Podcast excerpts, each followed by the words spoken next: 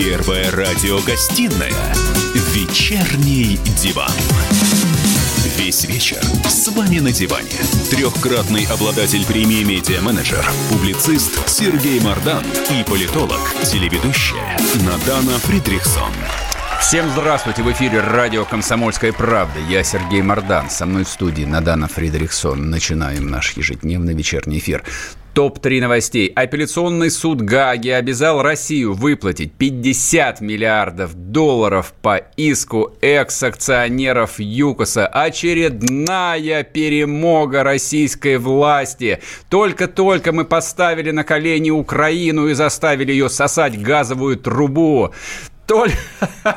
Не смотри ты на долго меня. готовил Только-только мы эпитет. достроили Северный поток-2. И вот очередная победа. Ходорковский уже не знает, где скрываться в Европе от нашего ледоруба. Новость 2. Украина начала очередное наступление на линии соприкосновения а, в Луганской области. Но надо все же отметить, что украинские пропагандисты пишут, что это сепаратисты начали свои провокации и люто обстреливают. Но, в общем, фотографии, которые тут приходят, говорят совершенно об обратном. И третья прекрасная новость. Сегодня исполняется 85 лет со дня рождения великого советского композитора Гладкова.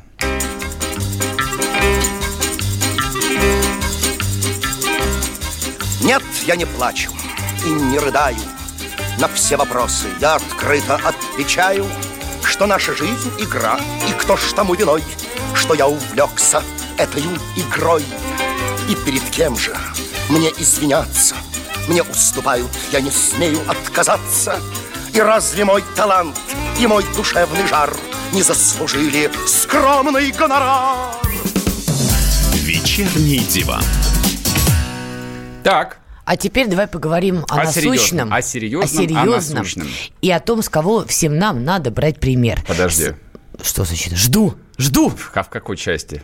Ну, ну договори, а потом я спрошу, ну в какой как? части нужно ну брать как? пример.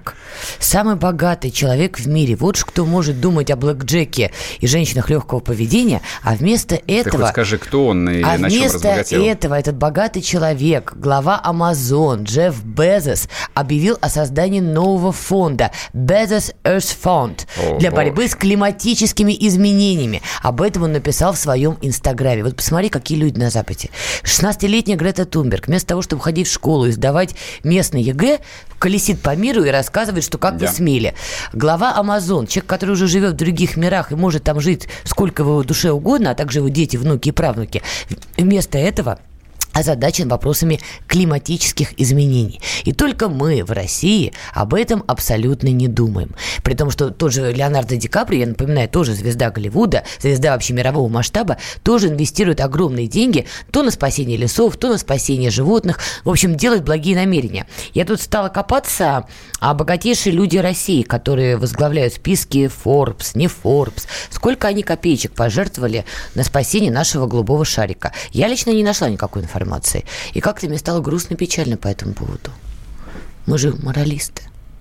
Ну, может, они на что-нибудь другое полезное тратить. Нет. Например? А, ты знаешь, я про другое хотел а, на самом деле сказать. То есть я тоже зацепился на эту, за эту новость, и мысль мне в голову пришла вот какая.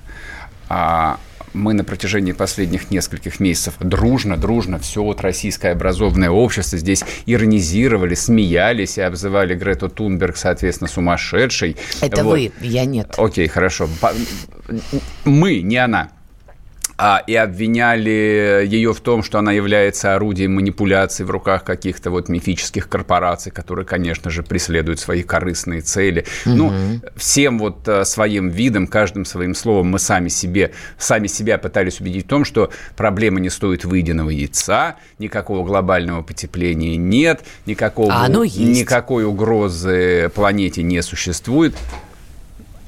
У меня в голове очень простая связка. Если человек который с нуля заработал 130 миллиардов долларов, считает, что такая проблема есть, вот вы а, думаете, что это он дурак, а не вы.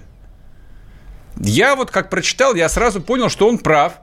О как! Что глобальное потепление наступает – Мардан и если срочно не, приня... не, не принять каких-то мер, мы все умрем. Безос не может быть идиотом.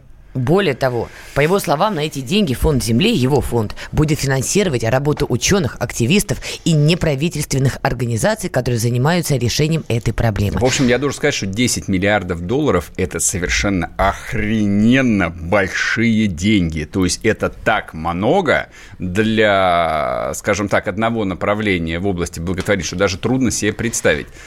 Представь другое. В России, например, откликнутся ученые, активисты и просто какие-то, не знаю, неравнодушные люди и подадут заявку, например, чтобы получить грант от господина Безоса, сказать, дружище, Битнер, мы вместе спасаем голубой шарик. Да. Ты представляешь, что после этого будет с этими людьми Ничего в России? Будет. О, а, давай, нет, давай поспорим. Значит, Выйдут... их, значит, их объявят, во-первых, иноагентами. Да. Да. Для начала они станут иноагентами. Прям с языка снял. Потому что получать деньги от иностранных организаций, называется ли это Amazon или как его фонд? Безос, фонд земли. Безос Ирс фонд. Это значит Не стать... Ирс, а. Это значит а. сразу получить э, путевку на ближайшие пять лет в концентрационный лагерь, куда однажды будут там собирать всех иноагентов. Вот утрировать не надо. Почему ну, просто утрировать? выйдет Сергей Мардан с микрофоном да. в руке, таким тяжелым, и скажет, Предатели!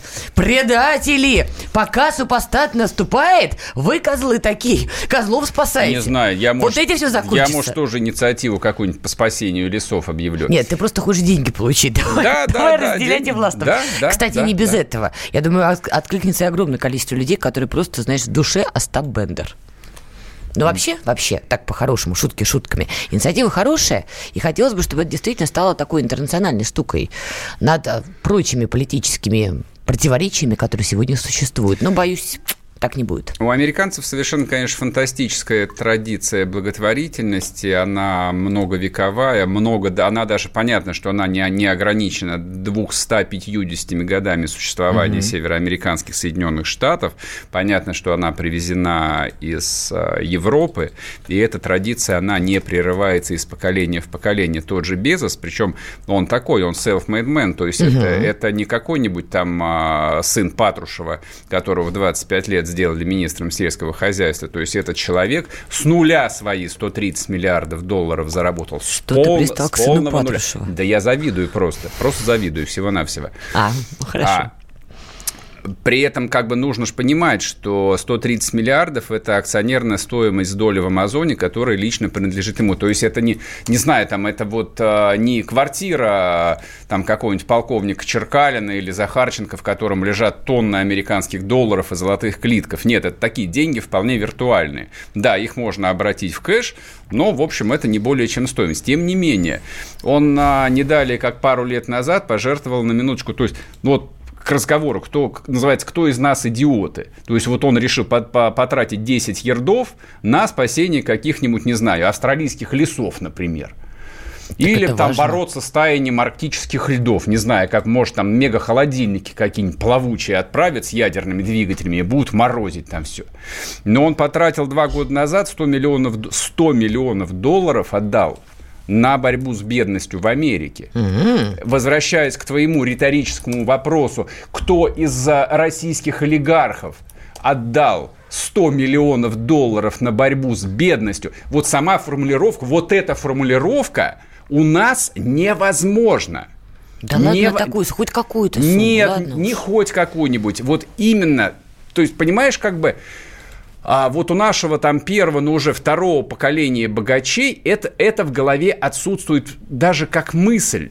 То есть понятие справедливости, понятие того, что на самом деле им просто повезло, а десяткам миллионов просто не повезло, вот этой как бы а, там христианской, протестантской этики в голове не существует. Хотя Безос, он не протестант, он еврей на самом деле. Да это вообще не имеет никакого значения кто. Ну, это как бы есть устойчивая говоря. форма там про протестантскую этику. Это вообще как бы некий там а, национальный стандарт, это принято. С другой вот стороны. Кто, кто-нибудь из этих людей тратит на бедных? Нет, тратит на что угодно. Я не нашла информации. На яйца, на яйца Фаберже, на спасение амурских тигров, чтобы понравится президенту, на строительство бесчисленных там церквей и мечетей. Ничего не имею против, но это опять-таки имеет вполне там определенные политические цели. Но никто не жертвует очевидно, большими суммами на благотворительность, как она есть. Благотворительность, прежде всего, исходно, это помощь бедным, неимущим, несчастным. Вот почему у нас этого за 30 лет ни в каком виде так и не появилось, и они по-прежнему лопаются от жира и не стесняются демонстрировать свое богатство, покупая там по 2-3 яхты. Стесняться вот не и... надо демонстрировать свое богатство, это, кстати, совершенно не обязательно, но жертвовать на благотворительность в общем-то, в наш 21 век, мне кажется, любой богатый человек, наверное, где-то должен. Я так думаю. Да не где-то должен, он вообще должен. Вернемся после перерыва, не уходите. Я придумал такой сюжетный ход. Давайте я скажу некую чудовищную вещь. Это будет неудивительно. Скопление мигрантов – это не прогрессивная тема, не техническая, а стереотипная. Среди впечатлений моей юности через запятую идут трипы кислотные, наркотические, и благодать в церкви на праздник Троицы.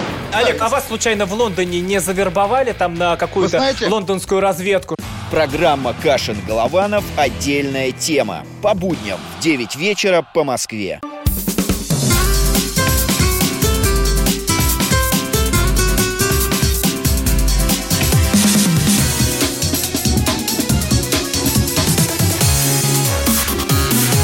Первая радиогостинная «Вечерний диван». И снова здравствуйте. В эфире радио «Комсомольская правда». Я Сергей Мардан. Со мной в студии Надана Фредериксон. Пишите ваши сообщения. WhatsApp Viber 8 967 200 ровно 9702 включаете трансляцию в Ютубе, там можно смотреть, как в телевизоре, там совершенно лютый чат, вот, в котором, в общем, собираются совершенно неугомонные какие-то люди. Подписывайтесь на телеграм-канал Мардан, ну и, конечно же, на телеграм-канал Радио Комсомольская правда. Так, что а у мне нас... интересно, а что люди делают э, в комментариях на Ютубе в 6 часов вечера? Пишут комментарии на Ютубе. Mm-hmm. Пишут комментарии, да, все вот тут э, лютуют, обзывают олигархов. Э, а, все, все понятно. остальное. Ну, ради такого дела согласна. Можно зайти на Ютуб и зайти в комментарии. Так, значит, э, блам-блам-блам-блам. У нас с тобой рубрика «Большинство, Большинство россиян». Большинство россиян.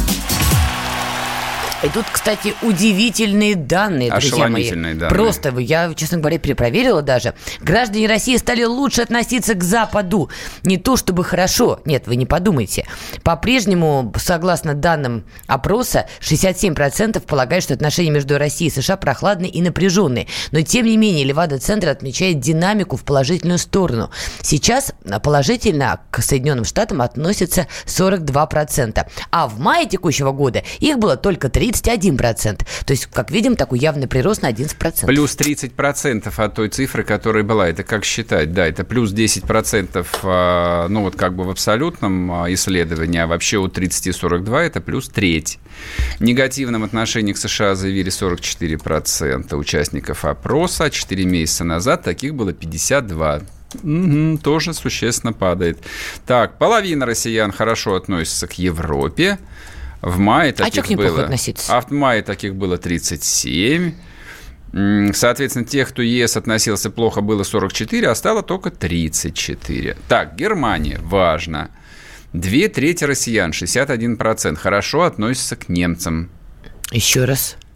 61% россиян а, россиян хорошо, хорошо относятся к Германии. Все, поняла. Теперь поняла. Uh, так. Опять же, а что плохо к ней относиться? Не знаю. Годами говорили Короче, про Северный поток. Значит, Почему в чем, в чем весь пафос? В чем весь пафос?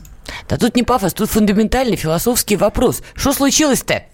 Это значит, что ты и твои коллеги, которые кормят большой поварешкой простых русских людей, пропаба- пропагандой, про, пропагандой, вот, про пиндосов проклятых, вот, про ЕС, который подсовывает нам а, всякую гомосятину и прочие Вот найди мне хотя бы одно заявление из моих уст или из уст любого другого. А моего коллеги, про... как ты назвал, слово пиндосы, вот, Про пожалуйста. наше противостояние страшное с Западом на Ближнем Востоке, где просто мы изнемогаем погибаем от усилий, просто вот охраняя минуточку, мирный сирийский народ. Минуточку, минуточку. Это Давай... все не работает. Значит, цитирую ныне покойного Поченка, не надо ля-ля. Во-первых, это не я говорю со стороны Соединенных Штатов, что Россию надо сдерживать, сдерживать Россию, сдерживать надо. Это не я говорю. А кто? Я об этом читаю. Это пишут и говорят американцы. Об этом говорит mm-hmm. Йен Столтенберг. Журналист Майк, Майкл Бом. Нет. Вот. А сейчас Майкл к нам в студию Бом. приходит Майкл Бом. Ты у и меня мы, в студии мы его, Майкла Бома и мы, раз мы видел? его будем сейчас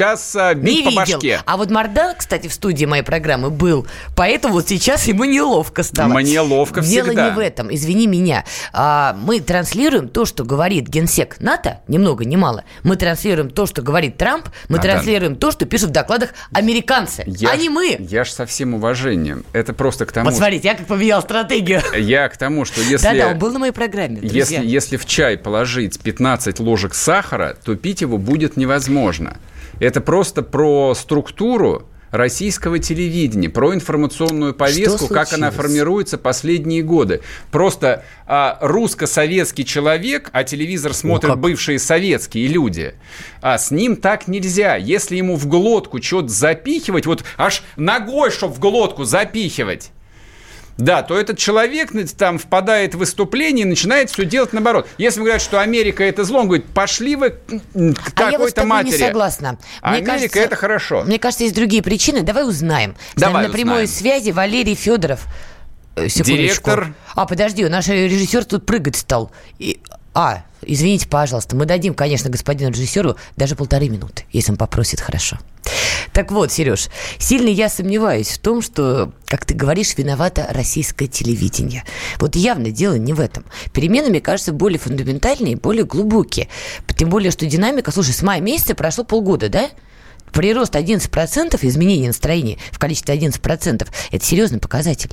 Мне кажется, причина в чем-то другом. Телевидение, тем более ты правильно сказал, опрашивали не только смотрящих телевидение. Происходит перелом просто. Сма- опрашивали ты моих ровесников, Слушай, которые вообще его не включают. Мне кажется, мне кажется, это просто психологический эффект. То есть, если как бы вот что-то постоянно называть черным, то, что черным не является. Ну почему не является? Потому что не является. Не, ну минуточку. Потому что не является. Ну как не является? Объяснять русскому человеку, что он живет в говне только потому, что у него насрал в подъезде Барак Обама, можно было только в 2015 минуточку. году. С тех пор прошло 5 лет. Мы уже поняли, Барака Обам давно нету, а в подъезде по-прежнему смердит. Смердит в подъезде. Понятно, что причина другая. Но мы теперь знаем, Медведева шуволили, он был виноват. Из-за него воняло в подъездах, и теперь жизнь наладится. Сергей. А Америка, значит, не виноватой была, поэтому мы к ней хорошо относимся. Вот так вот я рассуждаю. спросить, do you speak English? So-so. So-so. So-so, Сережа, по, по инглишу. Ну, ты же читаешь иностранную прессу почитываешь на английском языке. Но нет, это не мы придумали. Нет, я ничего Понимаешь, не читаю. то, что Россию надо сдерживать, то, что Россия опасна, то, что Россия присоединилась к оси зла в транскрипции американцев, но это не мы говорим. Надан, может, ну извините. Я тебе одну вещь скажу. Американцам на Россию плевать. Американцы, да пос... что ты? Американцы последние два дня, простые американцы, два вот дня? эти миллионы прочтений читают про то, что а, Трамп принял участие в открытии, в открытии гонок Дайтона 500. А то, что вот. Трампа мы им избрали по их версии, это не тоже это, это обсуждает всякая политическая сволочь, до которой настоящим реднекам нет никакого дела. Американцам замкнуты на себе, на своих проблемах. Ты как... комментариях почитай в соцсетях. Когда русские начнут себя ощущать так же самодостаточно, как американцы, здесь в ноябре будут распускаться тюльпаны, О, а кстати. в марте будет колоситься пшеница. Вот тогда мы заживем. По поводу хватит этого. вот этой внешнеполитической повестки, хватит кормить нас проклятой Америкой. Все, забыли, и про коронавирус забыли. Не, не, кстати, про коронавирус мы с тобой скоро, кстати, поговорим. Спокойно. Поговорим, Ты да, говори, конечно. да не заговаривайся, друзья мои. Есть хорошее, простое объяснение, почему меняется отношение. Во-первых, это приветствую. Все-таки люди должны общаться. А во-вторых, это оттепель. Прекрасная российская оттепель. Обалдеть. Как у нас сейчас на улице. Вернемся после перерыва.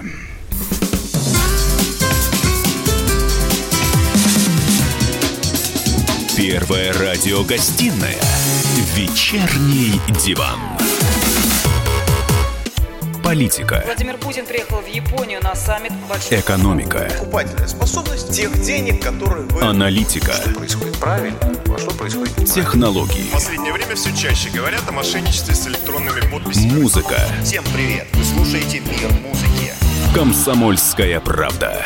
Радио для тебя. Первая радиогостинная «Вечерний диван». Весь вечер с вами на диване. Трехкратный обладатель премии «Медиа-менеджер», публицист Сергей Мардан и политолог, телеведущая Надана Фридрихсон. И снова здравствуйте. В эфире радио «Комсомольская правда». Я Сергей Мордан, со мной в студии Надана Фридриксон. А в предыдущем куске мы тут э, обсуждали парадокс. Э, Отношение граждан России изо, да, изо всех сил кормят э, тем, что у них, что мы в кольце врагов, вот, и нас хотят поработить, захватить американцы, пиндосы и все остальные. А раз и за 4 месяца количество людей, которые так или примерно так думали, уменьшилось примерно на треть. Парадокс, парадокс. Давай узнаем, Сейчас мы да, да, с чем он связан. спросим Валерия Федорова, директора ВЦИОМа. Валерий Валерьевич. Здрасте. Добрый вечер. Объясните нам, пожалуйста, неразумным, как же так? Вот меня, честно говоря, цифры шокировали. Так вообще может? Может, там ошибка статистическая у конкурентов ваших? Ну, может, и ошибка, всякое бывает. Вот. Но, в принципе, мы э, тоже же э, проводим исследования на эту тему. Э, там таких скачков резких нету, но в целом, конечно, люди хотят э, вот того, что когда-то в 70-е годы назыв... прошлого века называлось разрядка. Угу. Люди хотят нормализации. А с чего вдруг-то они этого захотели? Извините, что вклинился. Так они не вдруг, они, они давно этого хотят. Вот. Перелом в настроениях, он так сказать, наметился достаточно давно, еще а в когда? конце 16-го, начале 17 -го угу. году. Угу. Вот. Но, знаете, одно дело желания, другое дело возможности. Они не всегда совпадают. А с чем вы вот. связываете этот перелом в 16-17 году? Ну, э, все же циклично. Вот. Э, когда значит, мы в угаре, в кураже значит, отстаиваем свою позицию, значит, э, и, так сказать, готовы рвать рубаху, это одно. Но потом неизбежно приходит осознание, что, э, да, может, мы друг, друг друга и не любим, но на земном шаре, на этой Угар, вы что имеете в виду? Причины. Какое событие вы сейчас э, назвали угаром? Просто интересно. Угаром я называл, называю не события, а выступления и, значит, поведение некоторых наших э, сограждан на разных телешоу, например, вот, или в социальных сетях, где постоянно идут э, даже не просто перепалки, а вот прям перестрелки я бы так сказал. Хорошо, что только дискурсивные. Угу. Вот, э, поэтому, ну, опять-таки, есть пики, есть спады. Вот э, надоело нам, честно говоря, конфронтировать, и если бы э, была такая возможность, мы бы давно уже с огромным удовольствием вернулись к нормальному диалогу. Но не получается. Я угу. напомню, вот в 2018 году, например, да, значит, дело Скрипаля, Тереза Мэй, очередные санкции, мы помним, дипломатов да. и так далее. То есть вот каждый раз что-то происходит. И вот это желание диалога, примирения, оно же не только у, присутствует э, у людей, оно же и на уровне государственных органов присутствует и декларирует. И напомню даже, что и президент постоянно называет э, э, противостоящую сторону партнерами, наши уважаемые партнеры, даже если это... Валерий не Валерьевич, извините, что перебиваю, просто я тут читала на днях такое понятие, как а, революционное ожидание. Приводился пример 86 год, то есть когда общество начинает ждать разрядки, потепления, вот чего-то подобного, но это не происходит, начинаются неприятные внутренние катаклизмы. Можем ли мы стоять на пороге нечто подобного сейчас, учитывая общественное настроение?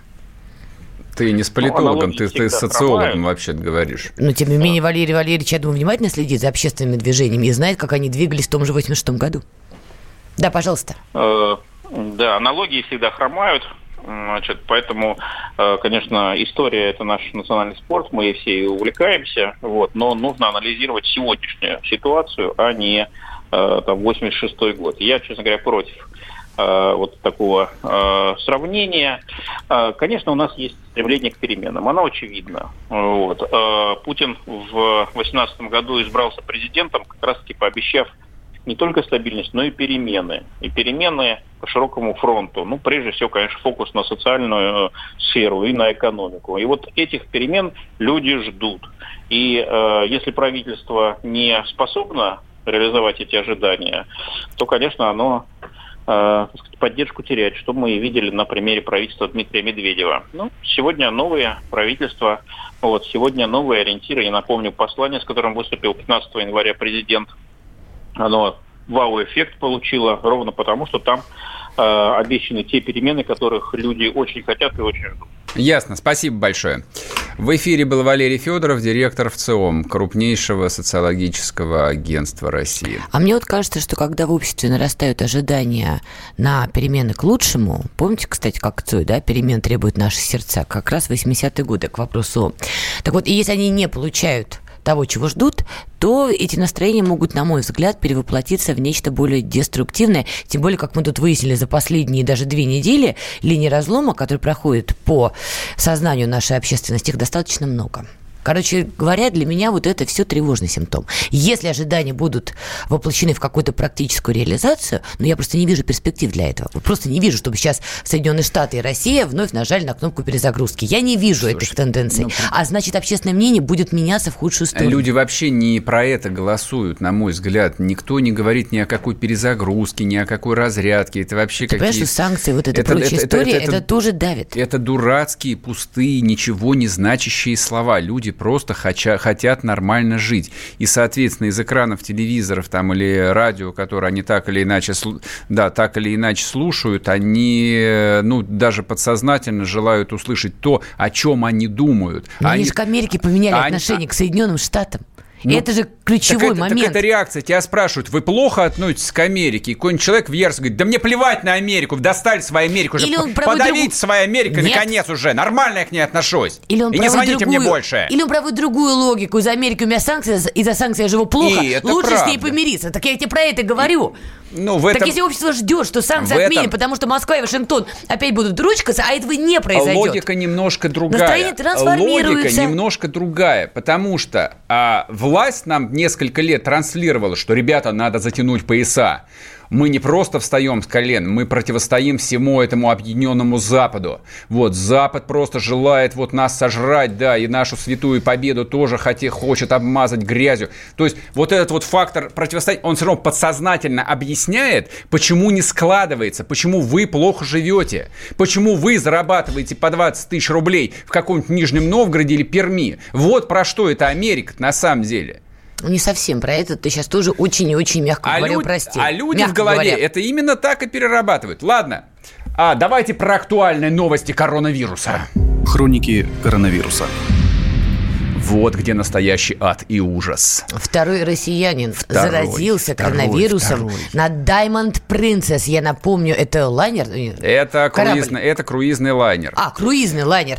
С богатыми, кстати говоря, людьми, уж точно не бедными, учитывая, какие там были расценки и предложения. Так вот, он стоит в, в водах Японии на карантине. В порту Якогама, точнее, Спасибо он стоит. Спасибо за уточнение географическое. И вот потихонечку те, кто там находится, начинают заболевать, даже те, которые не болели. Слушай, у нас очень маленький кусок, я коротко скажу. То есть история с этим японским кораблем, она совершенно удивительная и фантастическая. Там на борту 3700 человек в замкнутом пространстве. Да. Вентиляция на, на таких лайнерах, она замкнута. По идее, если бы это была холера или чума, они все бы уже были бы больны. Там уже половина корабля подохла бы.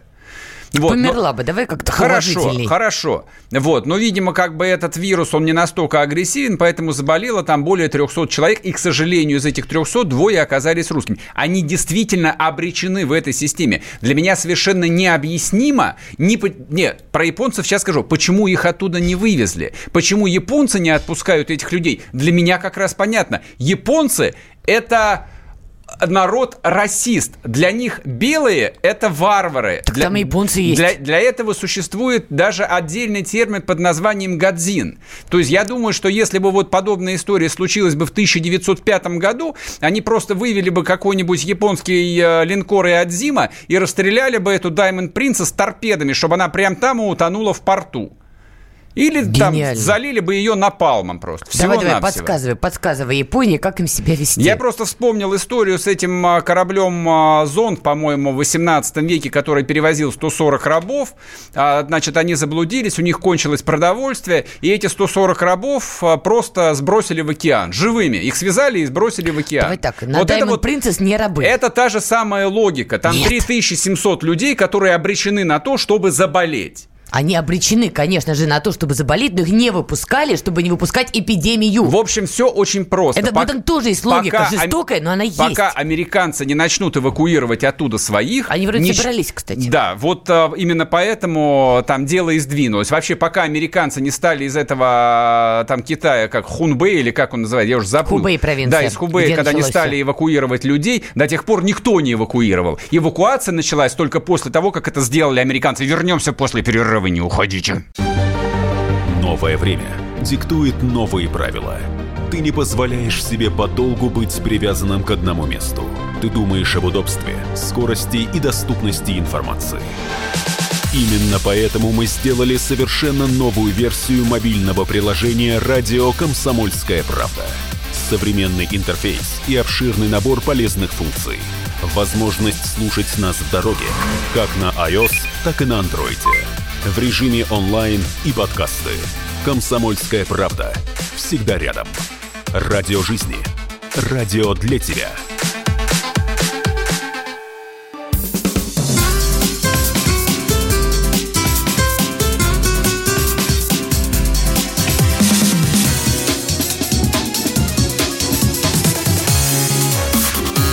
Первая радиогостинная «Вечерний диван». И снова здравствуйте в эфире радио «Комсомольская правда». Я Сергей Мордан, со мной в студии Надана Фредериксон. Напоминаю, пишите нам WhatsApp Viber 8 967 200 ровно 9702. Трансляция в Ютубе, во-первых, там это все дело можно смотреть. Причем даже потом можете досмотреть, если как бы сейчас чем-то будет занято. Во-вторых, там лютый совершенно чат. Культура людей в социальных сетях, особенно в Ютубе, совершенно другая. Там можно оттянуться по полной. Да, меня люди Но вообще пугают. еще раз, еще раз, друзья мои, только лохи сидят в Одноклассниках и ВКонтакте. Умные подписываются на телеграм-канал Мардан, соответственно, в Телеграме. И на телеграм-канал «Радио Комсомольская правда». Едем дальше. Про культуру про культуру. И о культуре. О культуре рубрика «Мардан против». Мардан против. Я против Марата Гельмана. Я сразу вам заявляю, против я чего? Вот против этого человека. Значит, смотрите, история совершенно необыкновенная. А когда на протяжении последних, наверное, пяти лет традиционно перечисляют список э, врагов э, России и российского народа, тех, кто не поддерживает возвращение Крыма в родную гавань и вообще противится тому, чтобы мы встали с колен, ну, список вы его знаете, кто там есть, но там всегда упоминался человек по имени Марат Герман. Значит, кто он такой и чем он занимался? В лохматые времена он работал политтехнологом. Нет, это не те клоуны, которые ходят а, по телеканалам и рассказывают абсолютно обо всем. Это вот, как видите, написано, а, там, политолог, политтехнолог. Все, можете выключать. Это человек без профессии, он ни в чем не разбирается. Это почему? Потому что у нас политики нет.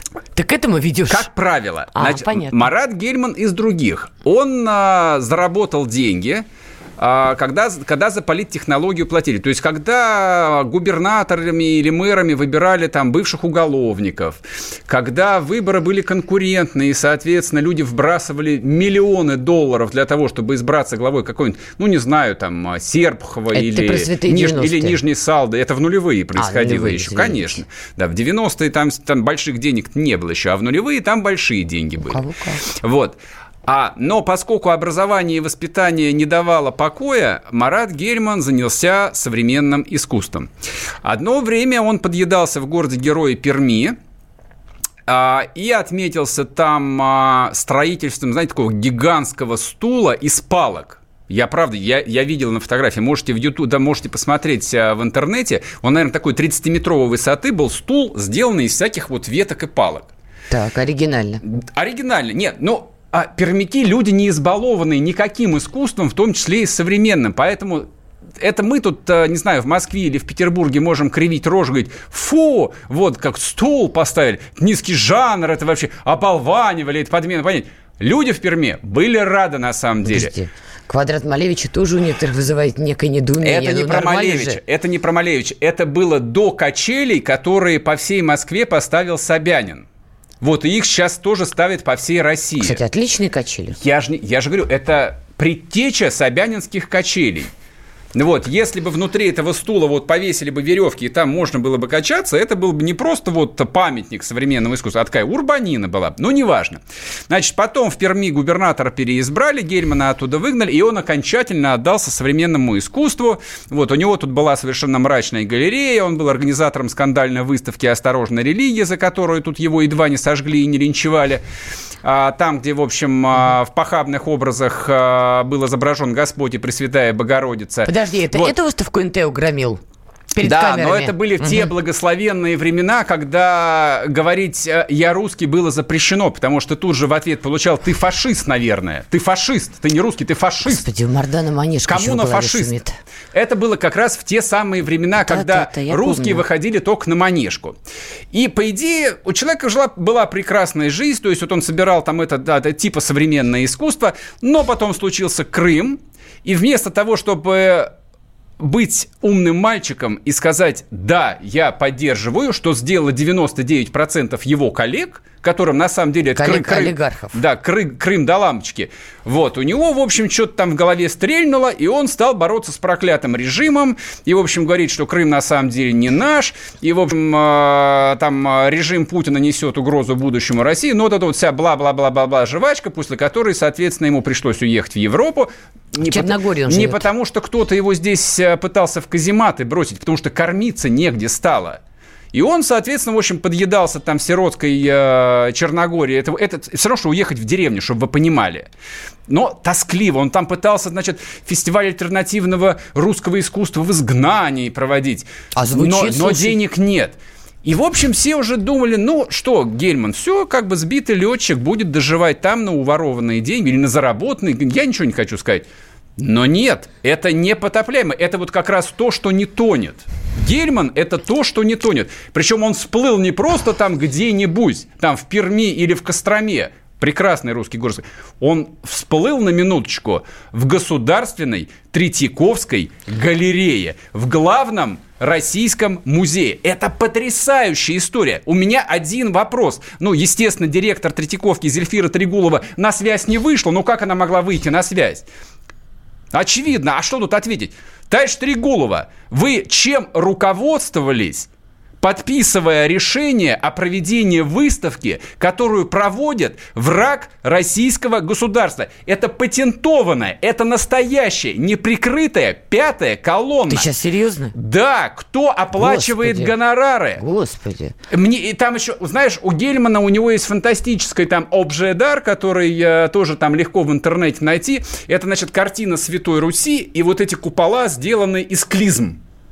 Из синих клизм. Подожди, он рисовал эти картины?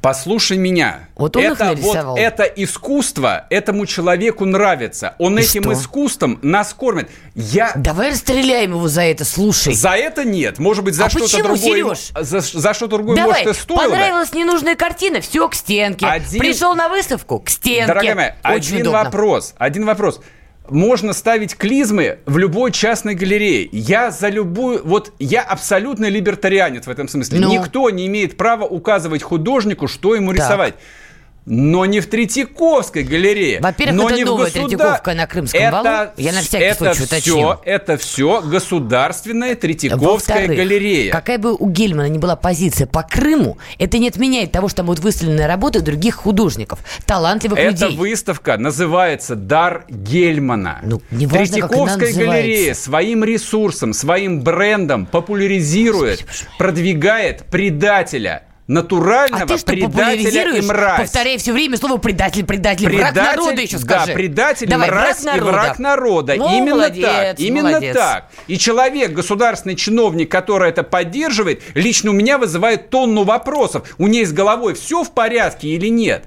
Или просто... а, а, вот это что, это Мединский ушел, и теперь все можно, что ли? Я думаю, что Владимир Ростиславович тут распял бы эту Трегулову просто за это решение. Этой выставки никогда бы не было, вернемся после И перерыва. это было бы неправильно. Банковский сектор.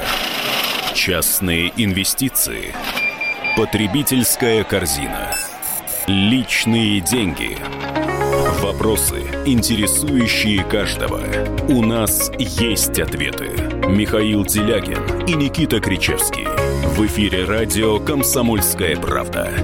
«Час экономики» по будням в 5 вечера.